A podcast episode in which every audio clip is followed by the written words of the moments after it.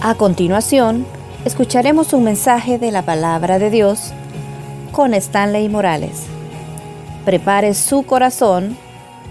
Comenzamos. Ayúdeme a orar en esta tarde para que sea el Señor el que nos pueda hablar a través de su palabra. Cierre sus ojos conmigo, por favor, y oramos en esta tarde. Mi Dios, te doy gracias por este momento especial, Señor, de estar acá. Ponemos en tus manos este instante del mensaje, suplicándote, Dios, que sea tu Espíritu, tu Espíritu Santo hablándonos y llenándonos. Que al final, Señor, todos salgamos edificados, todos salgamos creyendo, Dios, que tú has estado en este lugar hablando a nuestra vida. Que no hayan estorbos de ningún tipo, que no haya algo que nos distraiga, que al contrario, Señor, podamos tener la certeza que tú estás hablándonos. En el nombre de Jesús, amén y amén. No sé cuántos se recuerdan de alguna etapa de su, de su infancia. Por el trabajo de mis papás, tuvimos que, ellos vivíamos con ellos, pero quien nos cuidaba en el día era mi abuela paterna, la mamá de mi papá. Una señora no letrada, ella nunca aprendió a leer y a escribir, pero ella nos cuidaba. Y a ella le debo muchas cosas, muchas cosas. Ella formó mucho, eh, Dios la usó mucho a ella para formar partes o áreas de mi carácter. Ella no era cristiana hasta el día de que ella estaba a punto de fallecer, aceptó a Jesús. Pero ella formó muchas partes de mi carácter, muchas partes. Y le voy a confesar algo, hasta me hizo malcriado, porque ella era malcriada. Y yo luché con las malas palabras, porque yo crecí con ella y era malcriada. Ella gritaba, no cosas buenas, ¿verdad? A veces en la noche andaban los gatos en el tejado y no crea que ella decía cosas dulces, ¿verdad? Entonces yo escuché muchas veces y, eso, pues, eh, yo crecí con eso.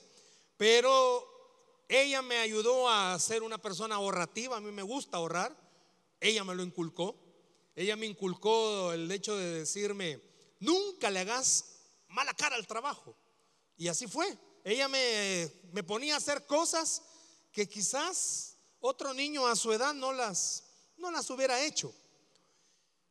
Y una de las cosas que mi abuela siempre, siempre, no sé eh, por qué lo hacía, tenía mis hermanos, pero al que agarraba, como decimos, de, monito de hospicio era mío, a todo me ponía. Y una de las cosas era, me enseñó a sembrar, a cultivar. Me enseñó a sembrar árboles de lo que usted menos se puede imaginar. No que tuviéramos un gran patio, pero ella siempre me enseñaba, me enseñó a hacer injertos de rosas. Y si yo tuviese los elementos, ella me enseñó a cómo sacar rosas azules. Imagínense yo fuera millonario. Pero este, una de las cosas que mi abuelita siempre me enseñó, bueno, la hora cabal para regar las plantas. No se riega a cualquier hora. Yo la veía a ella hablarle a las plantas, pero hasta ahí no llegué. Pero sí, sí me enseñó muchas cosas. Pero esta tarde quiero hablarles de una de esas cosas. Y era que cuando íbamos a ver alguna planta que ya habíamos sembrado, ella se emocionaba mucho porque me decía, mira tu plantita. Y yo la verdad no le hallaba emoción. Pero ella sí se emocionaba, tu plantita. Y yo decía, pues sí, es para el jardín de ella. Y yo, ¿para qué me emociono? Y un día voy viendo mi plantita, que mi plantita tenía algo que no era parte de la plantita. Había mala hierba.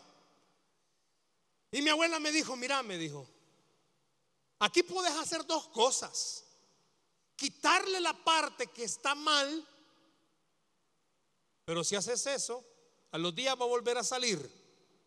O podés arrancar de raíz lo que está produciendo esta mala hierba. Pero te voy a enseñar a arrancar de raíz para que no se te vuelva a infectar. Porque a los días va a volver a aparecer. Ustedes que les gustan las plantas, a las mujeres más que todo, Ustedes sí le hablan a sus plantas. Usted sabe cuando hay una mala hierba. Y hay pesticidas que ayudan a eso. Pero eso con los días va a perder su efecto y va a volver a aparecer. Hay que arrancarlo de raíz. Yo quiero hablarle de algo en esta tarde que muchas veces hemos pintado por fuera, pero no lo hemos arrancado quizás de raíz. Y vamos a ver cómo la Biblia nos enseña a cómo detectar la amargura en nuestra vida. Cómo detectar la amargura en nuestra vida.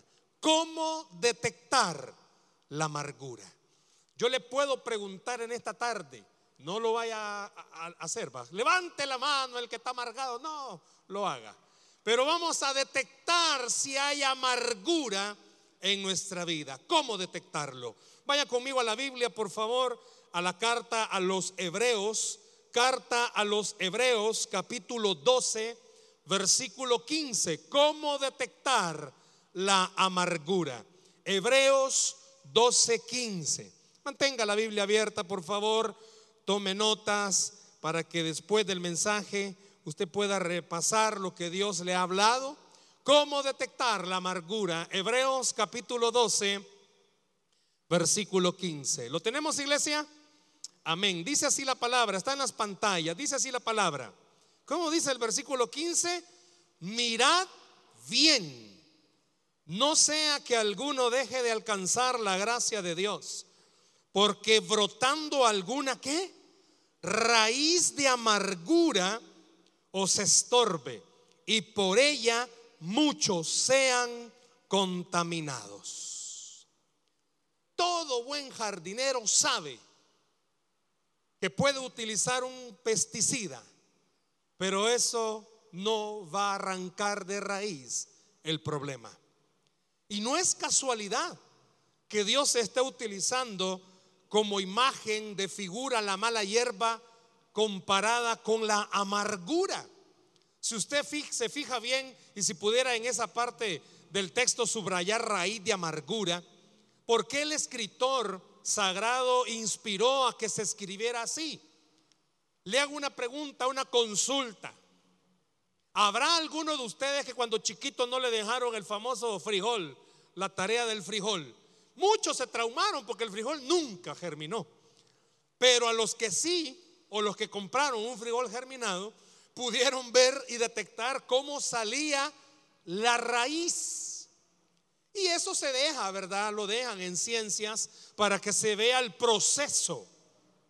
Imagínese por qué el escritor dice que la amargura en realidad es una raíz. La amargura es una raíz. Y yo no sé si usted lo sabía, pero sabía que la amargura es un pecado. Sabía que la amargura es pecado. Muy fácilmente detectamos en nuestra vida cuando hay pecados. Y aquí pudiéramos enumerar una serie de pecados, pero la amargura es un pecado durmiente no se ve a simple vista. Por eso el escritor habla de una raíz de amargura. Las raíces, hermanos, usted lo sabe, no están a la superficie.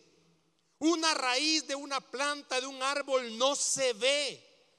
Usted no sabe, claro, si usted estudia esa área, usted lógico va a solo ver un árbol y va a saber qué tipo de raíz, si fibrosa, tuberosa, tuberosa es.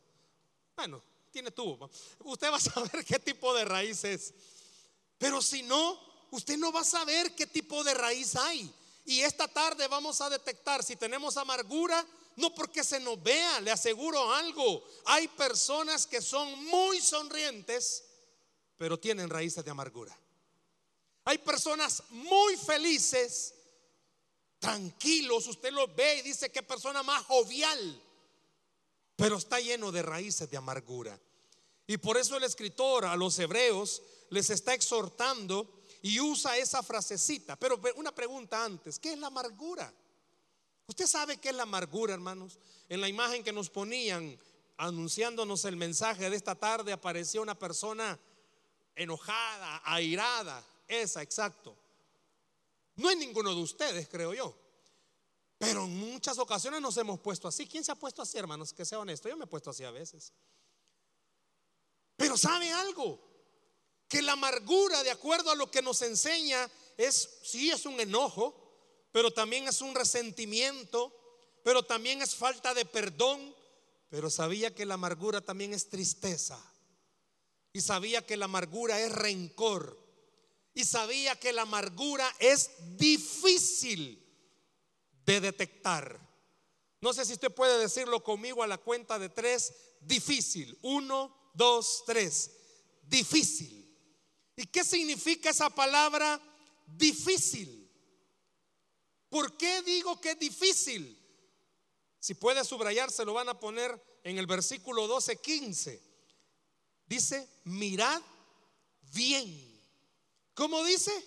Mirad bien. Y sabe que en el original la palabra mirad bien en realidad es estén alerta, velad.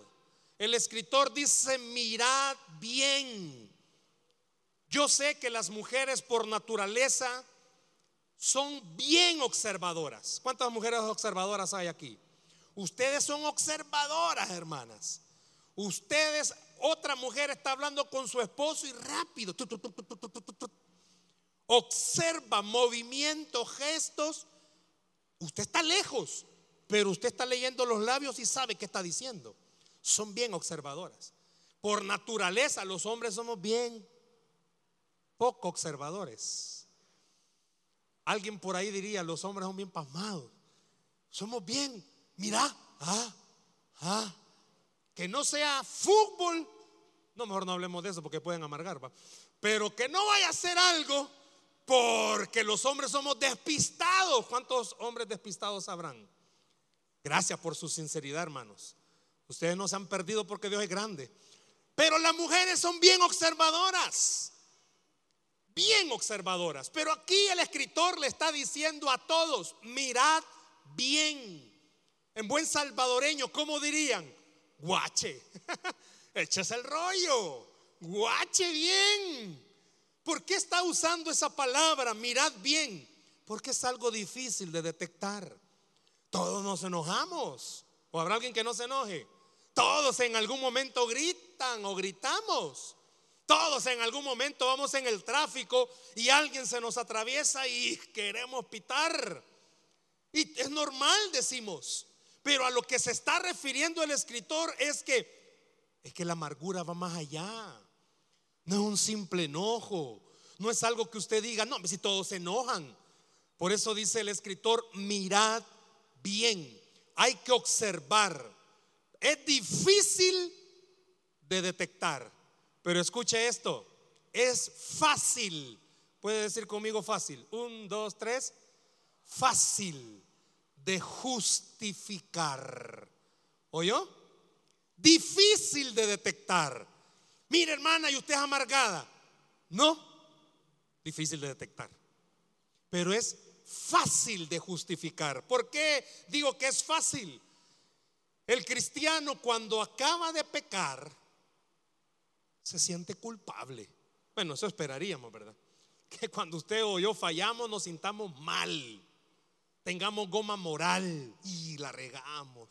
Híjole, no tuvimos que haber hecho eso. Pero sabe que cuando usted se ha amargado por culpa de otra persona, usted no siente nada. Usted no siente que esté haciendo algo malo. Usted al contrario, usted dice, no hombre, si está poquito estoy haciendo, si usted diera cuenta lo que me hizo.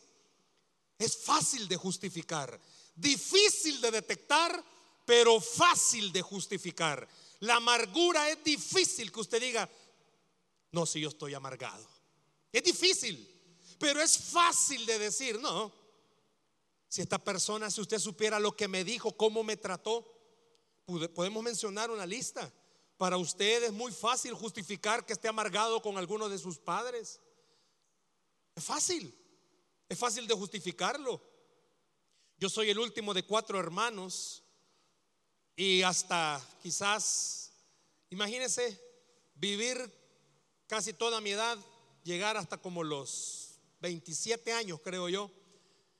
Hasta ahí, hasta esa etapa, ya cristiano, ya sirviéndole al Señor, reconocí que yo estaba amargado en contra de mis padres. Porque yo soy el último de cuatro, pero mi hermano que está antes de mí fue una situación de comparación terrible. Muchas veces los padres cometemos el error cuando tenemos más de un hijo de a veces compararlos o querer más a uno que a otro y no, y no medimos el daño que hacemos.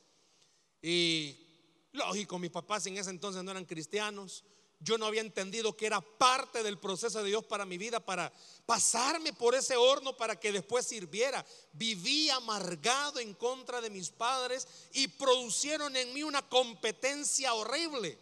Mi hermano siempre salía bien en sus notas y yo más o menos, yo veía que él salía bien y eran aplausos y aplausos. Hasta que un día chiquito, le estoy hablando chiquito, cuarto grado, yo dije, no, no, no, este año voy a salir bien. Y salí bien, me llevé el primer lugar. Y llegué a mi casa emocionado, esperando aplausos. Y cuando llegué y vieron mi nota, al fin hiciste algo como tu hermano. Y así sucesivamente. Se graduó de bachiller mi hermano, lógico, me lleva dos años. Y el día de antes de su graduación, mis padres emocionados comprándole de todo para su graduación. Dos años después que yo me estaba a punto de graduar, yo estaba en mi mente esperando y dije, vaya, tal vez al fin de. Y llegó el día y yo veía que ellos no, no hacían nada. Y les pregunté, bueno, miren, ¿y con qué voy a ir? Te queda la ropa de tu hermano. Y crecí con esa amargura en mi corazón. Terrible daño terrible, que yo no lo reconocía. Hasta que el Señor me llevó a, no a la escritura, hermano, sino a darme los dientes y entenderlo, que yo tenía raíz de amargura en mi vida. Ya vamos a hablar de algunas cosas. Puede ser que aquí alguien esté amargado con su pareja, porque usted ha sido lo mejor, usted ha sido 10, pero no ha recibido lo que usted estaba sembrando. Al contrario, está cosechando un fruto que usted no sembró. Y eso ha provocado amargura. Y eso ha provocado resentimiento. Imagínese, usted ha sido quizás una esposa amorosa, cariñosa, atenta. Y su esposo no ha sembrado en usted, al contrario. Usted se ha sentido como una naranja que solo ha sido, ha sido exprimida, mas no ha sido dada. Y ha crecido amargura. Usted lo justifica. Yo lo justificaba y decía, pues sí, ¿cómo quieren que yo sea? y creció en mí un resentimiento para con mis padres y mi hermano terrible.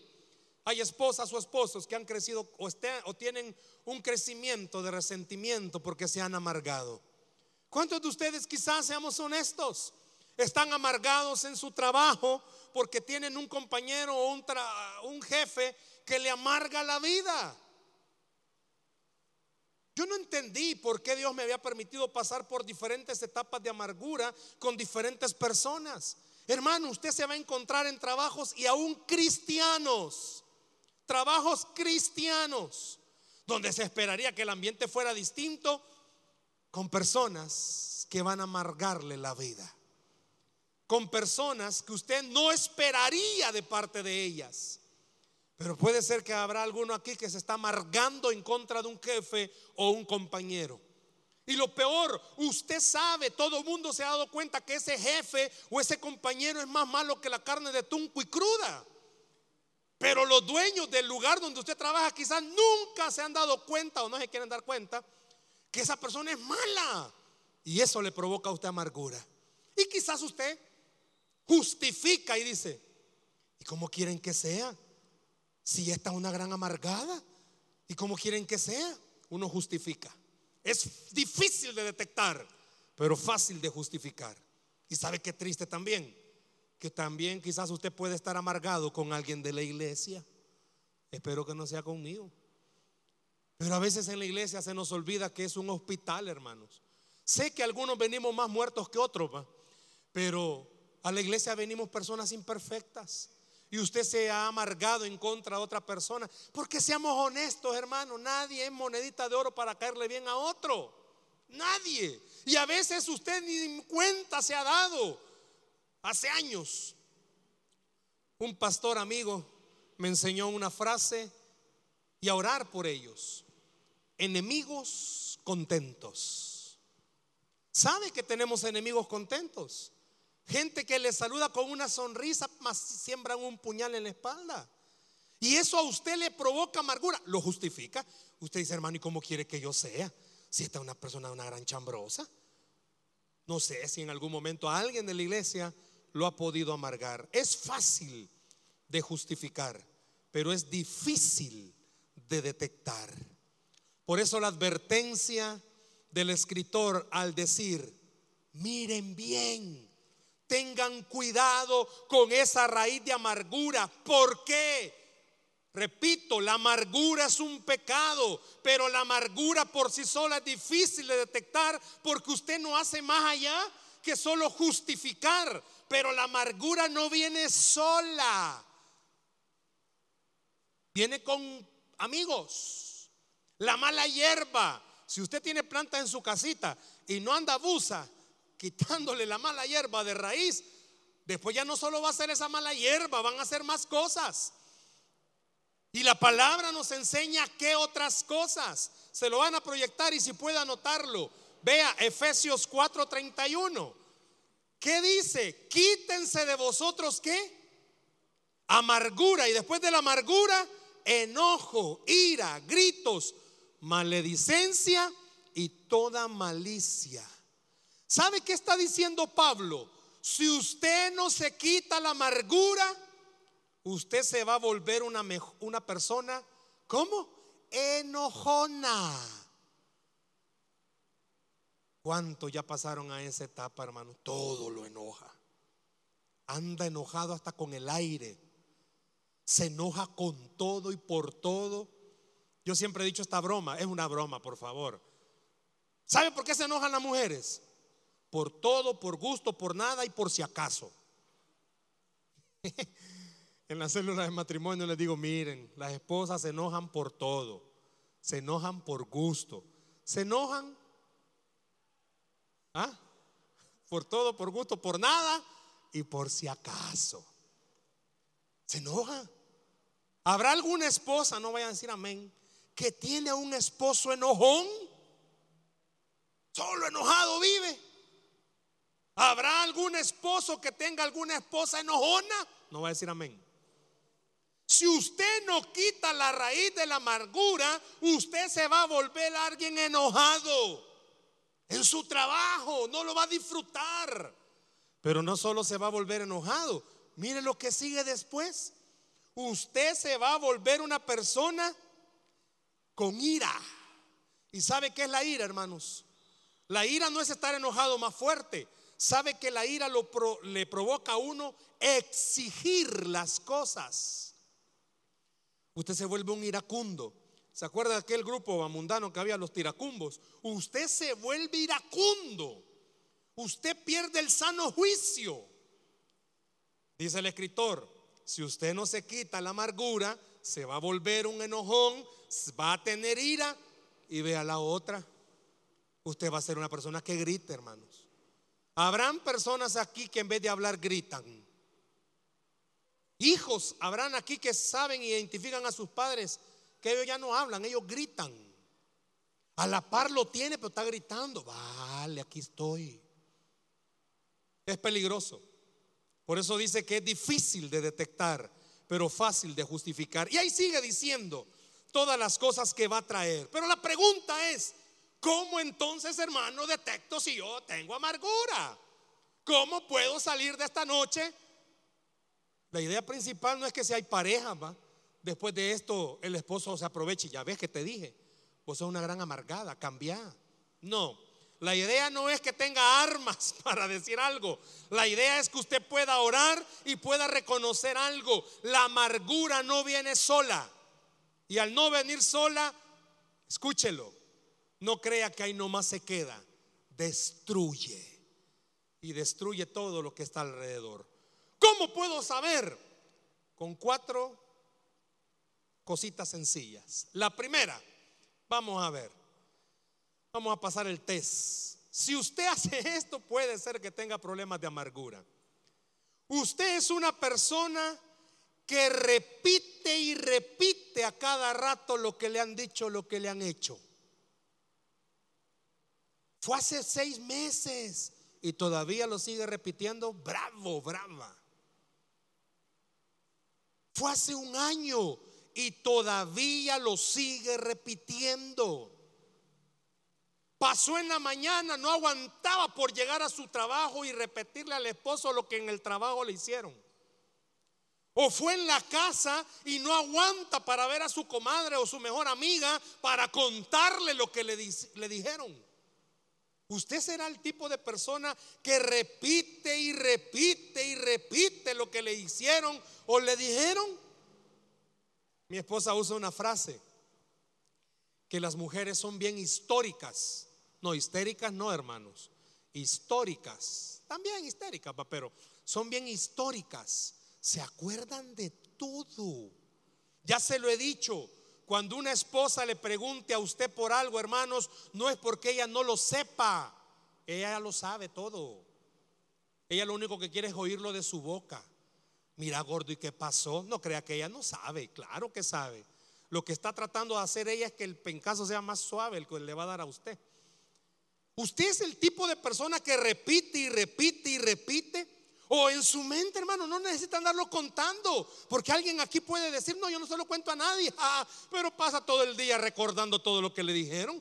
¿Y este baboso que se cree? ¿Y por qué me dijo eso? Y está trabajando y todo el día pasa repitiéndolo en su mente. Pero no para que, ay, pobrecita esta persona, no sé si habrá alguien aquí que repite y repite, pero cada vez que repite, repite más bravo. Hermano, si fue hace un año, usted ya ni se acordaba, quizás, y alguien se lo recordó, se volvió a enojar. Se volvió a enojar. Puede ser que usted no repita. Ok, descarte eso. Pero veamos lo otro. ¿Está su boca fuera de control cuando habla de esa persona? O sea, usted no puede hablar de fulano, de mengano, porque ya comienza a criticar, a renegar y a sacarle todo lo malo a esa persona. ¿Y este quién se cree que es? ¿Y esta vieja quién se cree que es? ¿Y este maitra quién se cree que es? Ya le voy a enseñar a esta vecina que no me deja la basura aquí, ya le voy a enseñar. No sabe con quién se está metiendo. ¿De qué está hablando su boca? ¿Habrá alguien aquí que diga, he perdido el control de lo que mi boca dice? Dice la Biblia que de la abundancia del corazón, perdón, de la abundancia del corazón, habla la boca. Y hermano, ¿dónde crece la raíz de amargura? En el corazón. ¿Está su boca fuera de control? ¿Se ha vuelto una persona criticona de la persona que le ha hecho un daño a usted? ¿Sabía que muchas veces en el matrimonio suele suceder esto? Esposas que comienzan a criticar a su pareja con sus hijos. Y nuestros hijos comienzan a oír cómo nuestros eh, cómo nosotros comenzamos a quejarnos, sí, que tu papá aquí, sí, que tu mamá allá, sí, es que si las cosas fueran distintas, si tu papá no sé, si tu mamá pasara más en la casa, fuera todo distinto, hay amargura en su corazón. ¿Está su boca fuera de control? Número uno, ¿usted pasa repitiendo las cosas todo el día? Número dos, ¿está su, su boca fuera de control? Y oiga esta, está bien llamativa. ¿Habrá alguien aquí que se está enfermando por causa de la amargura? El psicólogo, el doctor, ahí me va a disculpar, yo solo hablo tres idiomas, pero este me cuesta. El doctor Karsten Grosch, ah, ni yo sé si se dice así, va, pero Karsten Grosch ha estudiado por 15 años el fenómeno de la amargura. Él es un doctor cristiano. Y dice esto, se lo leo textual. Cuando se alberga por un tiempo largo, la amargura puede anticipar patrones de desregulación biológica, es decir, un impedimento, impedimento fisiológico que puede afectar el metabolismo, el sistema inmunológico o la función orgánica. En buen salvadoreño, le voy a leer lo que acaba de decir este hombre. La amargura puede provocarle a usted presión arterial alta, frecuencia cardíaca y ataques al corazón y otras enfermedades respiratorias. Eso fue lo que quiso decir. Y sabía que cuando hay amargura en nuestra vida muchas veces, como andamos bien alterados, el apóstol Pablo, sin tener todos estos avances tecnológicos, él dijo algo en, el libro de los, de los Hechos. Habló acerca de la bilis. ¿Sabe qué es la bilis, hermanos? Esa era una palabra que mi abuela también usaba. Vos te va a reventar la bilis, decía. Yo no sé a cuántos de ustedes, hermanos, ya les reventó la bilis. Pero sabe que la amargura provoca hasta dolores de cabeza crónicos. Hay personas que no pueden dormir y a veces se preguntan por qué será. Y no están tan equivocadas cuando le dicen a su pareja, por culpa tuya, no duermo. Bueno, sí, es cierto, quizás a él le provocó algo, pero es usted la que tiene la raíz de amargura. Yo no sé a cuántos hermanos un pariente va a llegar a visitarlo y ese pariente le provoca jaqueca. Yo no sé a cuántos de ustedes su esposa o su esposo le dice, ¿sabes quién va a venir para vacaciones? No me digas que tu mamá. Porque eso ya provocó caos en la vida de esa persona, imagínense, con raíces de amargura. Y llega la suegra, está frito. Pero vamos a lo último. Veo mucho, mucha risa, hermanos, en algunos, como que Dios le está hablando. Si usted es una persona que pasa repitiendo y repitiendo lo que le dijeron o hicieron, si usted es una persona que su boca ha perdido el control y habla mal de una persona, o si se está enfermando, o vea este último, se está amargando todo su alrededor, su familia, sus hijos, su área de trabajo. Le van a volver a poner el versículo 15 con otra palabra subrayada. Y por ella, ¿qué dice? Muchos serán contaminados. Quisiera que hiciéramos una pausa ¿Cuántos quizás hemos amargado a nuestros hijos porque nosotros hemos sido los que estamos amargados? Ellos no eran así quizás. Ellos ya no son felices quizás. Se enojan muy rápidamente. Hermanos, cuando yo estaba chiquito y mi abuela me enseñaba lo de las plantas, yo podía ver que estaban las rosas y a ella le gustaban mucho los clavel, clavel, sí, le gustaban mucho los claveles y ella sembraba cerca. Y cuando dejaba pasar mucho tiempo por alguna razón, ella me llamaba y me decía, mira, se le pasó al clavel lo que tenía la rosa. ¿Y cómo le va a pasar? Decía yo en mi mente pequeña. ¿Sabe que la escritura nos enseña eso? Cuando una persona anda amargada, eso se lo transmite a los que le rodean. Es difícil de detectar, pero fácil de justificar pero es una situación que puede contaminar a los demás. Cuando yo tuve que reconocer que estaba amargado en contra de mis padres y de mi hermano mayor, fue difícil porque a nadie le gusta aceptar, número uno, que es equivocado, porque uno justifica y dice, no, si a mí me hicieron. Pero cuando tuve que reconocer que yo estaba amargado, el Señor me llevó a comprender algo. La amargura no solamente me contamina, sino que la amargura me hace perder bendiciones. Y una de las bendiciones que uno pierde cuando anda amargado es que uno deja de ver que a pesar de que ha sido grande lo que le han hecho a uno, ha sido no justificable lo que le han hecho a uno, es más grande lo que Dios ha hecho en uno que lo que a uno le han hecho. Uno no puede alcanzar a ver que en realidad lo que me hicieron estaba dentro del plan de Dios. Si a usted en su casa lo están amargando, eso es parte del plan de Dios. ¿Por qué, hermano? Porque Dios quiere que usted dependa de Él hasta en esas injusticias. Porque Dios quiere que usted dependa de Él para que el día de mañana usted mismo reconozca el que ahora le es un dolor de cabeza va a ver cómo Dios lo va a bendecir a usted, porque usted ha sabido esperar en el Señor. ¿Para qué es importante detectar la amargura? Primero, para no perder las bendiciones que Dios me da. Segundo, para entender desde que la raíz de amargura ha crecido en mi corazón, yo he dejado de ser feliz. Yo he dejado de disfrutar lo que Dios me da. Yo he dejado de disfrutar la vida. ¿Cuánto ha dejado de disfrutar usted? Ya no disfruta quizás a sus hijos, no disfruta lo que Dios le da, porque está más empecismado en ver a la otra persona mal. ¿Sabe que la amargura lo vuelve a uno vengativo? No, no, no, no, yo no estaré bien hasta que la otra persona pague lo que me ha hecho. Perdóneme.